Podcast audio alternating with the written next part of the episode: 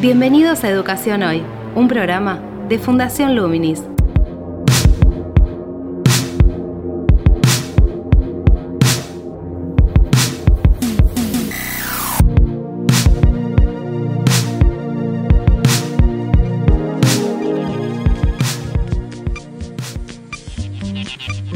Hola, ¿qué tal? Soy Gabriel Latorre y estoy dando comienzo a Educación Hoy, el podcast que realizamos desde Fundación Luminis abordando diferentes temáticas de educación en Argentina y en el mundo.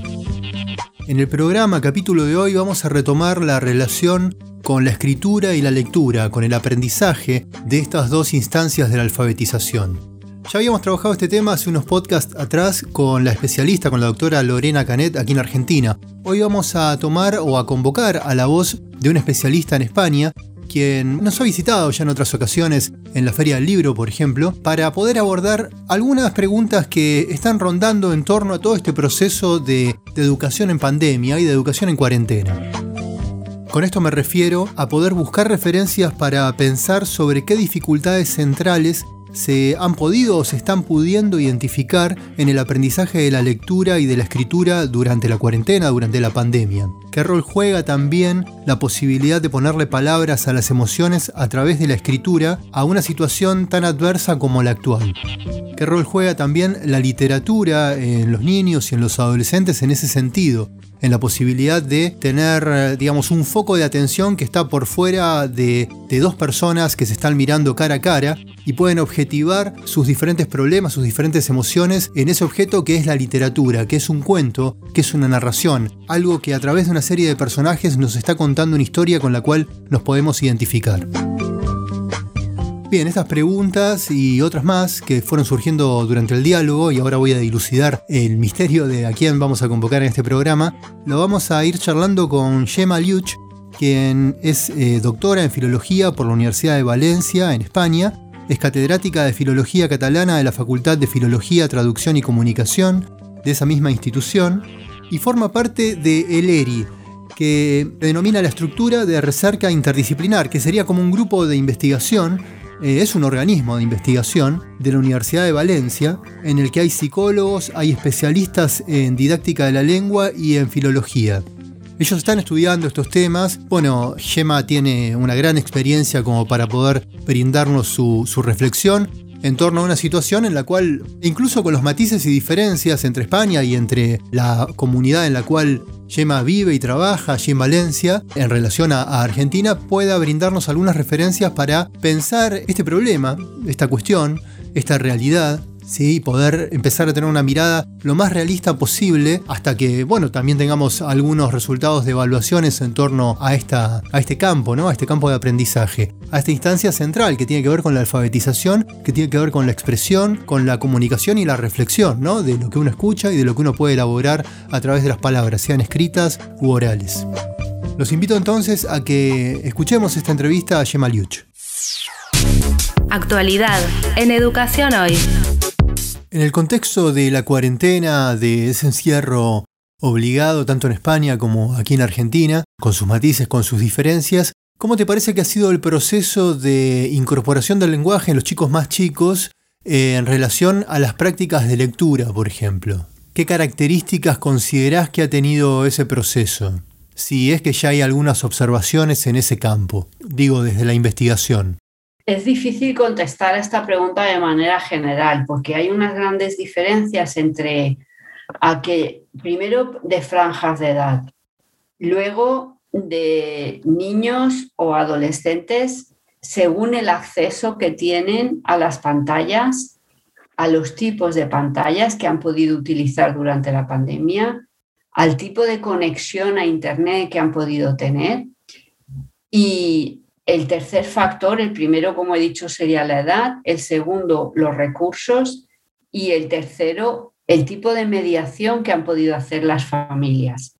Porque obviamente los profesores han estado ahí en la mayoría de los casos, pero ha sido muy, muy importante saber, conocer cómo han podido ayudar las familias. Porque a veces las familias, más allá de que quieran o no quieran ayudar, el tema es si pueden ayudar, es decir, si tienen recursos para saber ayudar. Y estos tres factores son muy importantes porque nos darían respuestas diferentes. ¿Te parece que podemos abordar alguno de esos factores? Por ejemplo, sí, o desglosarlos si querés. Algunos tal vez fue más extensión que otros. Los datos que tenemos es que la brecha entre personas que tienen acceso a unos recursos y que no los tienen se han hecho muchísimo más grandes, pero mucho más grandes. Es decir, no podemos comparar a un chico o un niño de cualquier edad. Vamos a hablar de cualquier estudiante de la educación obligatoria, desde dos años, por ejemplo, hasta los 16. En cualquiera de esas etapas, no es lo mismo un niño que tiene acceso a un computador, a un móvil, a una tableta con una buena conexión de Internet que otro que no lo tiene. Es que hasta en la universidad se han dado casos, por ejemplo, entre mis alumnos, en el curso anterior, mm, yo no podía utilizar mucho la clase virtual, lo que aquí llamamos síncrona, es decir, que yo daba la clase y todos se conectaban por pantalla a través de una sala virtual que la universidad nos ponía, pero había estudiantes que no se podían conectar y hacer los ejercicios a la vez porque tenían a lo mejor dos ordenadores en casa. En casa eran cuatro personas, los padres necesitaban el ordenador y por lo tanto esta alumna tenía que conectarse a través del móvil. En el móvil lo único que tenía era un vídeo con nosotros, pero no podía acceder a los ejercicios que estábamos realizando o a las aplicaciones que estábamos realizando. Imagínate este problema con personas más pequeñas, con niños que no tienen las capacidades de resolver estos problemas como puede tener un estudiante universitario. Y luego pensemos, por ejemplo, en aquellos niños y niñas que no tienen acceso a Internet o que no han tenido un aparato para poder tener acceso a Internet. Estas personas han quedado fuera del sistema absolutamente. Personas que antes de la pandemia estaban dentro del sistema han salido fuera. La pandemia los ha tirado, con lo cual es muy probable que en estos entornos los padres, la familia no haya podido ayudarles a leer, que incluso no tengan una biblioteca en casa, la biblioteca familiar, con lo cual en algunos casos ha sido un drama que tenemos que pensar cómo lo vamos a solucionar ya y en un futuro inmediato. ¿Cómo te parece, digamos, que en el caso de, los más chicos, como, como mencionabas recién, que están formándose en, el lenguaje, aprendiendo a leer y escribir, un proceso en el cual se han sufrido todas estas dificultades, tal vez de no tener ni siquiera acceso a un dispositivo, una buena conectividad o incluso tal vez tampoco un, apoyo muy sistemático por parte de los padres en relación a que el tiempo que, que, no han estado presencialmente trabajando con su maestra y con compañeritos el aprender a leer y escribir en relación al tiempo que estuvieron en esta situación de, virtualidad con las condiciones que mencionamos recién, haya incidido en la forma en que justamente fueron incorporando el lenguaje y eso presenta una serie de falencias que deben trabajarse. ¿Cómo te parece que se puede abordar ese proceso cuando se vuelve al cara a cara? Es importante hacer un diagnóstico, un diagnóstico para saber qué han hecho estos niños, porque es posible, vamos a imaginar, una familia en la que no hay nada de lo que hemos comentado, pero que los padres tienen una gran cultura oral, que los padres tienen un gran diálogo con sus hijos y posiblemente no han trabajado algunos de los contenidos que el currículum o el sistema educativo demanda, pero han podido trabajar otro. Por ejemplo, les han podido enseñar a ayudar en, casa, les han podido enseñar a cocinar a través de un lenguaje con instrucciones, es decir, que han podido trabajar la conversación, han podido hablar sobre aquello que ocurría y por lo tanto hablar de los sentimientos. Por tanto, no podemos pensar que por el hecho de no haber trabajado determinados contenidos curriculares no han trabajado nada. Eso no es así, sí que han trabajado alguna cosa. Por lo tanto, es importante hacer este diagnóstico y ver qué es lo que pasa. A partir de ahí, habrá que trabajar con ellos y con la familia aquellas cuestiones que han quedado pendientes y que no se han trabajado. Pero yo creo que también es muy importante trabajar para un futuro próximo, es decir, saber qué se puede hacer. Aquí, por ejemplo, una de las cosas que se hizo el primer mes que, las personas que estábamos todos encerrados en la comunidad valenciana fue hablar con los directores de cada centro educativo, de primaria y de secundaria, que cada director dijera qué niños tenía problemas primero se empezó por el comedor escolar, porque había niños que las únicas comidas que hacían eran la, del comedor escolar y por tanto a estos niños se les dieron unos cheques para que fueran al supermercado y comieran, porque a veces nos olvidamos de las cuestiones básicas. En otro caso, lo que se hizo fue también ver a qué chicos no tenían conexión a Internet y se les dio una conexión a Internet si cumplían unos requisitos. También se les prestó una tableta para que pudieran acceder se puso en marcha una biblioteca virtual para que tuvieran acceso a los libros de lectura. Con lo cual es muy importante trabajar en el presente también todas estas cuestiones, pues si esto vuelve a pasar, para que estemos preparados. Pero ya te digo que yo creo que lo más importante es hacer un diagnóstico de todo aquello que han aprendido, y cuando digo todo lo que han aprendido es más allá del currículum escolar, y todo aquello que queda por hacer. Y a partir de ahí hacer una programación concreta y en algunos casos, si es posible, individualizada. ¿Y se ha podido trabajar un diagnóstico de esas características eh, allí, eh, después del proceso que han vivido? Yo creo que es muy temprano porque cada país, incluso en España, cada comunidad autónoma ha sido diferente. Aquí, en la comunidad valenciana, hemos tenido clase presencial prácticamente durante toda la pandemia, quitando los primeros meses más fuertes del inicio, pero tanto infantil como primaria y secundaria, casi en un 90% ha ido a clase todos. Por ejemplo, sí que se ha trabajado revisando los estándares que se iban a evaluar.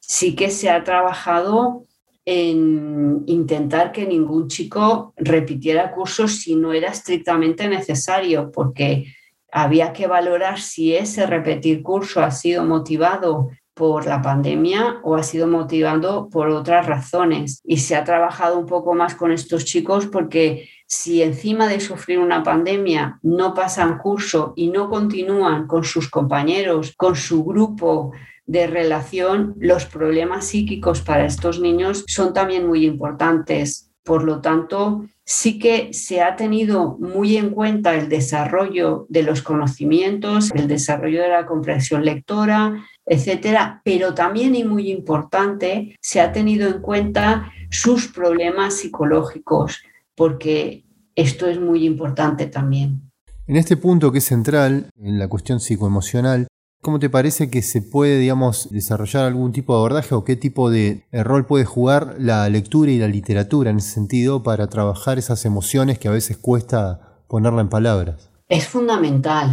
porque muchas veces, y esto lo hemos reiterado, la lectura permite poner voz, dar palabras a sentimientos que no sabemos cómo expresar. Y esto en los niños y en los adolescentes es mucho más importante. Por, eso prácticas como por ejemplo los clubs de lectura, donde se permite no solo hablar del libro, sino hablar de aquellas emociones que el libro te ha movido o te ha provocado, son fundamentales y también son fundamentales para detectar si alguno de tus alumnos está pasando por un momento que requiere, por ejemplo, la atención de un psicólogo o que necesita de unas herramientas que a lo mejor el profesor no puede darlas, pero sí puede darlas la familia o puede darlas los psicólogos. Por tanto, la lectura es importantísima por muchas razones, pero también para saber, para aprender a poner voz a lo que sientes, porque en definitiva poner voz a lo que sientes es poner un poco de orden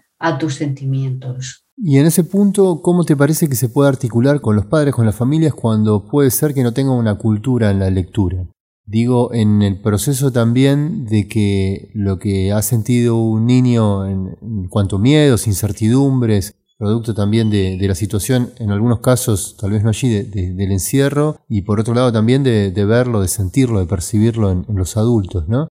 También los adultos tienen sus dificultades para poder expresarlo en palabras y tal vez no, no tengan una cultura en la, en la lectura. ¿Cómo te parece que desde la escuela se puede tender ese puente? Bueno, Argentina históricamente, tradicionalmente, ha puesto en marcha diferentes planes de lectura en los que siempre ha considerado a la familia, no solo a los padres, sino a la familia, y ha integrado a diferentes miembros de la familia en estos planes de lectura. Recuerdo, por ejemplo, una de las acciones que eran las abuelas que contaban historias y contaban cuentos tanto en espacios no educativos como en las escuelas. Y era una práctica que siempre me ha emocionado y me ha gustado porque era una manera de, poner en valor la tradición y una generación que tiene un papel decisivo en, la educación de los más pequeños. ¿Cómo se puede? Básicamente, yo creo que esta es una responsabilidad de las políticas públicas de lectura. Este sábado me hacían una, una entrevista para la cadena SER de aquí de España y hablábamos de los índices de lectura.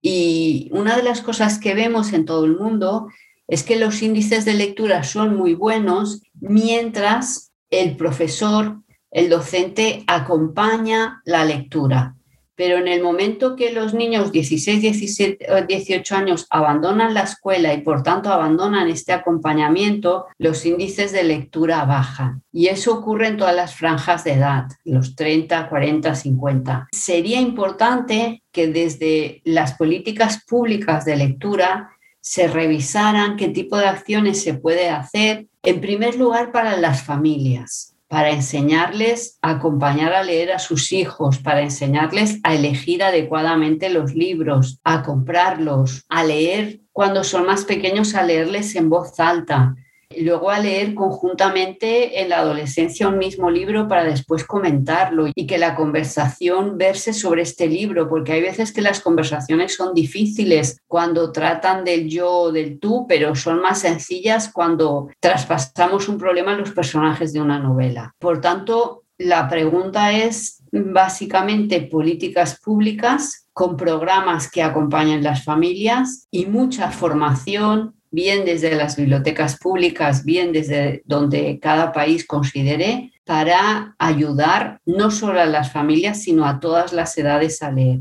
porque esto es muy importante. Hay muchos programas muy interesantes como Leer en Familia en Colombia, que fue una adaptación de un programa similar que se llevó a cabo en Inglaterra y en Escocia, cuyos resultados son enormes. No solo son resultados de comprensión lectora, resultados de funcionar mejor en la escuela, sino también, por ejemplo, que las familias que participaron en estos programas reconocieron que su comunicación con su niño a la edad que fuera había mejorado notablemente, que se sentían mucho más seguros como padres y en su función de educadores, o por ejemplo en otros casos que había descendió en algunos centros de Colombia la violencia doméstica, descendió también y mucho el absentismo escolar, etcétera, porque al fin y al cabo las acciones que se llevan a cabo y que tienen como centro la lectura afectan todas las dimensiones de, nuestro quehacer diario y social. El programa consistía en tener lecturas comunes dentro de la familia. Era un programa más complejo porque se iniciaba desde los cero años, había diferentes había diferentes acciones. Cuando un niño nacía, por ejemplo, la lectura también se acompañaba desde pediatría, con lo cual los pediatras hablaban con los padres del bebé y se les comunicaba que tan importante es la salud física como la salud intelectual o anímica o como queréis llamarla del niño, con lo cual se les regalaba también una bolsa con dos o tres libros, un carnet para la biblioteca para el niño y un carnet de biblioteca para los padres si no tenían. A partir de ahí se les invitaba a diferentes acciones porque en muchas bibliotecas se puso en marcha las bebetecas, que era un espacio, un espacio especial, un espacio donde acudían los padres con su bebé y ahí aprendían a cantarles canciones, aprendían poemas que les recitaban, etc. y estas acciones se iban diversificando a medida que los niños eran más mayores. Luego se hacía una fiesta de todas las familias que habían participado, comunicaban entre ellos las experiencias que había tenido, etc. Es un programa complejo, sumamente interesante, se midió económicamente y por cada peso que se había invertido en el programa, se devolvía una cantidad a la sociedad a través de la cantidad de bienestar que esta política pública era capaz de crear.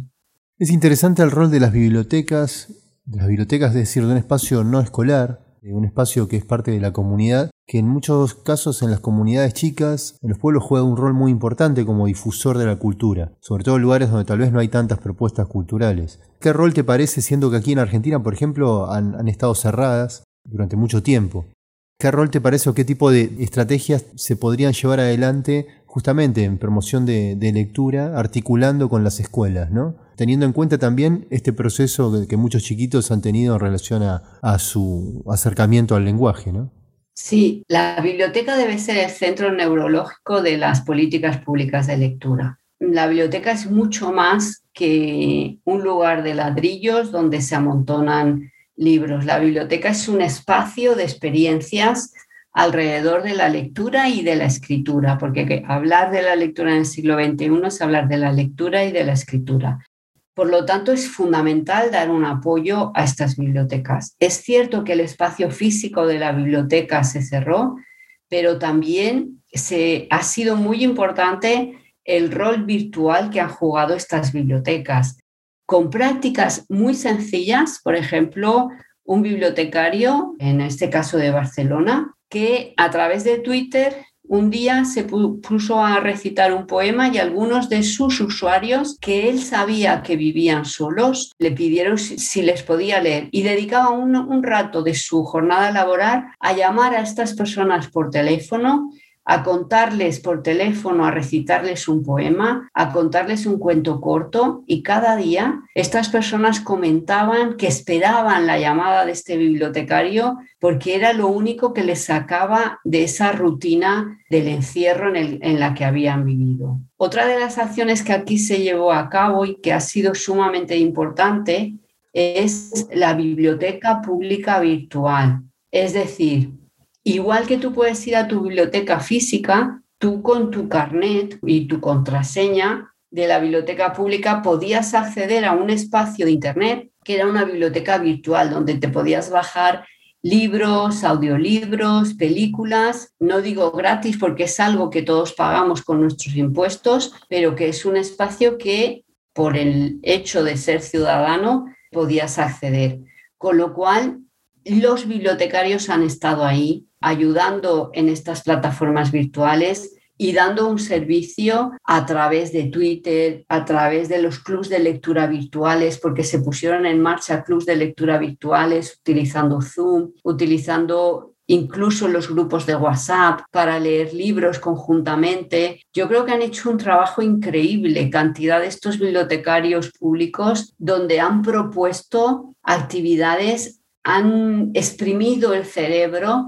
para ver qué podían llevar a cabo y para no dejar a los usuarios huérfanos de los servicios que, daban en, en un momento normalizado, por decirlo de alguna manera. Y en relación a los adolescentes, por ejemplo, aquí han estado mucho tiempo sin clases y eso ha implicado también que no, no, hayan estado en contacto con sus compañeros sobre todo en las ciudades, ¿no? Tal vez en los pueblos era un poco más laxo esa, esa cuestión del de, encierro. Es decir, tal vez se podían ver en una plaza, un espacio abierto, pero en las grandes ciudades durante mucho tiempo no han tenido un contacto cara a cara, e incluso eso ha ido quitando temas de conversación. Eh, ¿Cómo te parece que a través de, la lectura, en una vuelta a la presencialidad, se puede trabajar la revinculación, ¿no? la cuestión de, las emociones, de ver qué es lo que pasó, de seguir trabajando la comprensión lectora y, y poder expresarlo a través de la escritura? Yo creo que es fundamental, pero también en época de pandemia, porque muchos chicos tienen celulares y por tanto se pueden realizar las clases a través de grupos de WhatsApp o, de otras prácticas, pero si ahora vuelven, es fundamental retomar muchas, si no se han podido realizar durante el tiempo de la pandemia, muchas de estas cuestiones, eh, tejer nuevas conversaciones, ser capaz de hablar de los temas que les han angustiado y que les han preocupado, porque al fin y al cabo no son tan diferentes de, de, los que hemos tenido los adultos. Los adultos teníamos que cuidar de nosotros mismos y de nuestras familias y nos podía asustar cuál es el futuro de nuestros hijos, de nuestros nietos, pero es que a ellos también les asusta cuál puede ser su futuro y por lo tanto hay cantidad de historias, cantidad de poemas, cantidad de obras de teatro que nos permite hablar de esto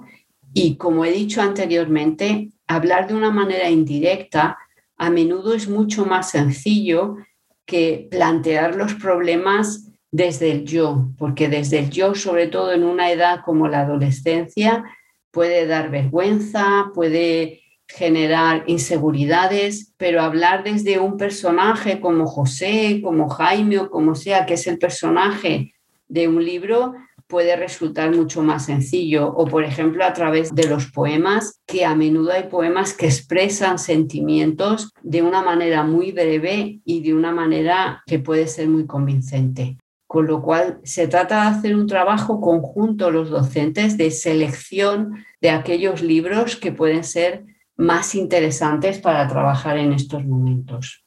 Bien, Gema, ¿hay algo que no te haya preguntado? Tengo muchísimas cosas que no te pregunté, pero que te, te parezca que sea relevante tal vez en relación a lo que hablamos mencionar o reflexionar. La pandemia nos ha dejado muchas enseñanzas. Yo no soy de aquellos que piensa que esto va a cambiar el mundo, nos va a hacer más razonable. Yo creo que es importante hablar de cada uno y pensar que la pandemia nos enseña que se puede vivir con menos cosas, que tenemos que elegir mejor a qué le dedicamos el tiempo, que el tiempo al final es lo único que se va de las manos y la lectura es una buena actividad porque nos permite estar en contacto con nosotros mismos, al fin y al cabo en situaciones como estas son a quien nos tenemos, en contacto con las personas a las que queremos o sean cercanas o no, y en contacto con nuestros predecesores que en algunos de los casos pudieron vivir situaciones similares a las que nosotros hemos vivido y podemos sacar buenos aprendizajes a partir de lo que ellos vivieron para saber de alguna manera cómo encontraron una solución a un conflicto, en nuestro caso mundial, como el que vivimos en la actualidad. Por tanto, yo creo que es importante recordar estas cuestiones y si alguien abandonó la lectura, volver a ella y si alguien no la dejó, continuar trabajando en ella, porque es un medio barato, fiable, no solo de divertirse, sino de aprender a vivir mejor. Te invitamos a participar de Educación Hoy a través de las redes sociales de Fundación Luminis, arroba Infoluminis o nuestro sitio web www.fundacionluminis.org.ar.